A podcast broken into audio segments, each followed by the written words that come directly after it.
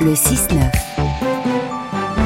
Jérôme Cadet sur France Inter. 7h45, premier invité de ce 6-9, Laurent Jacobelli, député Rassemblement National de Moselle, porte-parole du RN. Bonjour à vous. Bonjour. Merci d'être avec nous euh, ce matin. Le drame de Witzenheim en Alsace suscite depuis hier une très forte émotion dans le pays. Dix morts et une personne disparue dans l'incendie d'un gîte où séjournaient des personnes en situation de handicap ainsi que leurs accompagnateurs. C'est le dernier bilan établi par la préfecture euh, hier soir. C'est l'incendie le plus meurtrier dans notre pays depuis 7 euh, ans. Votre réaction, Laurent Jacobelli Écoutez, c'est terrible. La violence des images, la violence du, du bilan. 10 euh, voire 11 personnes euh, décédées. Euh, effectivement, je crois qu'on ne peut que partager l'émotion et la tristesse des familles, bien évidemment, je crois de l'ensemble des Alsaciens et des Français face à cette situation. Un coup de chapeau quand même aux services de secours, les pompiers, hospitaliers, évidemment les gendarmes qui sont sur place. Je crois qu'il y a jusqu'à 76 pompiers hein, qui ont été battre contre le feu. Euh, voilà, les services de l'État ont été euh, présents, il faut le dire, mais euh, ça reste un drame terrible, une catastrophe. Il faudra en faire le bilan, comprendre ce qui s'est passé pour en tirer les conclusions. C'est trop tôt, je crois. Je crois qu'aujourd'hui, on est dans l'émotion. Je suis élu du Grand Est.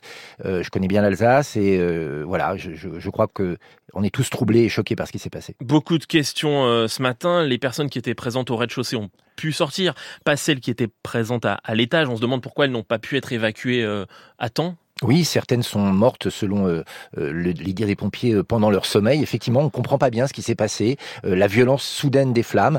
Mais une fois encore, attendons l'enquête. Je crois qu'il ne faut pas se, se hâter vers les conclusions. Il y a beaucoup de souffrance aujourd'hui et ça mérite, je crois, de, de, prendre son temps pour donner les, les vraies précisions, les vrais éclaircissements et pour demain en tirer les conclusions. Laurent Jacobelli, je voudrais qu'on parle de la situation au, au Niger. La junte militaire est, est toujours au pouvoir deux semaines après son coup d'État, malgré les avertissements des pays voisins. Ceux de la CDAO, la communauté des États d'Afrique de l'Ouest, se réunissent aujourd'hui. Le président du Nigeria a dit que la diplomatie était la meilleure voie. Est-ce que la France doit s'en mêler au fond?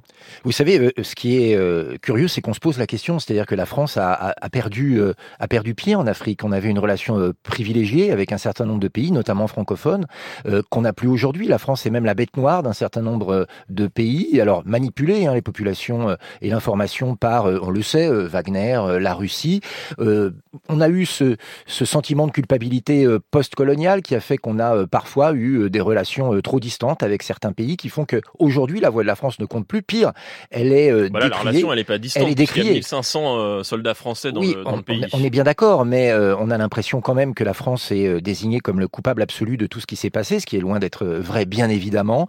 je crois que beaucoup d'erreurs ont été commises par les différents dirigeants français depuis Nicolas Sarkozy avec sa fameuse tirade sur l'homme africain qui n'avait pas euh, suffisamment euh, marqué l'histoire. Euh, je crois que le président Macron a lui aussi commis beaucoup de bourdes dans beaucoup de pays. Vous savez, le Mali, le Burkina Faso, aujourd'hui le Niger. je crois qu'il faut relancer la francophonie, qui est un vrai lien entre les pays, qui nous permettait d'avoir des à court terme, qu'est-ce qu'il faut faire, Laurent Jacobelli? Est-ce qu'il faut valider ce, ce coup d'État pour préserver euh, nos intérêts sur place Je crois que le président de la République a été très clair. Il faut préserver euh, nos intérêts. Il faut défendre euh, les intérêts de la France. Est-ce qu'il faut travailler avec les putschistes, par exemple La diplomatie est aujourd'hui mise en place par la CDAO. Le président de la République a sûrement des informations que nous n'avons pas, mais en tout cas, il faut faire très attention parce que c'est un pays à forte influence, à forte émigration aussi, et la France doit se protéger, protéger ses intérêts sur place et faire attention que demain, effectivement, il n'y ait pas des flux de migration qui viennent vers l'Europe et vers la France. Donc tout cela est, compliqué. Donc je dis relancer euh, la francophonie. Marine Le Pen avait proposé un siège permanent pour un pays africain au Conseil de sécurité des Nations Unies. Il est temps de redonner une place à l'Afrique, euh, loin, on va dire, du mépris qui peut exister, mais loin aussi de l'indifférence liée à un sentiment postcolonial. Vous parlez des migrations. Le Niger reçoit des financements de l'Union européenne depuis plusieurs années pour bloquer les migrants qui font route vers le, vers le nord. Ce coup d'État pourrait remettre en cause ces accords. Est-ce que ça doit guider notre diplomatie?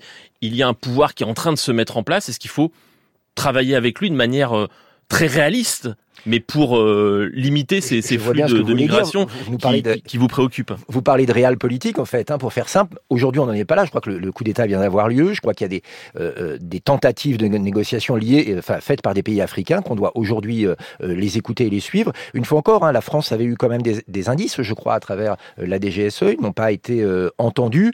il faut manier tout cela avec beaucoup de précautions. mais je crois que l'objectif numéro un est de protéger nos intérêts et j'aimerais qu'on puisse être sûr de cela. Et vous l'avez dit, notamment face au risque migratoire. La journée d'hier a été marquée par la découverte d'un nouveau drame au large des, côtes italiennes. 41 personnes, dont trois enfants, portés disparus après le naufrage de leur embarcation. Ils étaient partis de, de Tunisie. Il y a quatre survivants. Le naufrage se serait produit euh, la semaine dernière. Laurent Jacobelli, les migrants sont de plus en plus nombreux à fuir la Tunisie, où ils subissent de mauvais traitements. L'Union européenne a-t-elle bien fait de passer des accords avec la Tunisie euh, au mois de juillet? Vous savez, je crois que les drames qui ont lieu en Méditerranée, qui sont terribles, hein, euh, nous montrent bien que la vision de l'immigration euh, actuelle, qui est d'accepter euh, tout le monde dans les pays d'Europe, et puis après de ne plus jamais les renvoyer chez eux, envoie. Là, c'est pas la vision du tout de l'Union européenne. Envoie, je, je termine mon raisonnement. Je termine mon raisonnement. Envoie un signal terrible, qui est que quand on traverse la Méditerranée, on peut être sauvé. Non, on risque sa vie. Et donc, il faut arrêter maintenant avec le laxisme migratoire qui met la vie de ceux qui veulent migrer en danger et qui met la sécurité et l'économie et les euh, sociale de nos pays en danger. Les accords avec la Tunisie avaient euh, au moins un, mérite, c'est de faire en sorte qu'ils devaient cesser l'immigration. Euh, aujourd'hui, on voit bien qu'il y a un problème effectivement de migration illégale, mais je pense que face à cela, il faut une forme de fermeté et envoyer un message très clair à tout le monde. On ne peut pas mettre les pieds en Europe si on n'y est pas autorisé, sinon on sera envoyé dans le pays d'origine. Sur les relations avec la Tunisie, est-ce qu'il faut fermer les yeux, par exemple, sur ces migrants qui sont abandonnés en, plein désert par le pouvoir euh, tunisien? Mais attendez, on ne va pas euh, gérer la politique migratoire de la Tunisie. Gérons déjà la nôtre. Elle n'est pas gérée aujourd'hui. Non, mais il y a un, accord qui a été signé avec euh, avec ce pays, donc il y a des relations, il y a des discussions avec ce pays. On a des relations.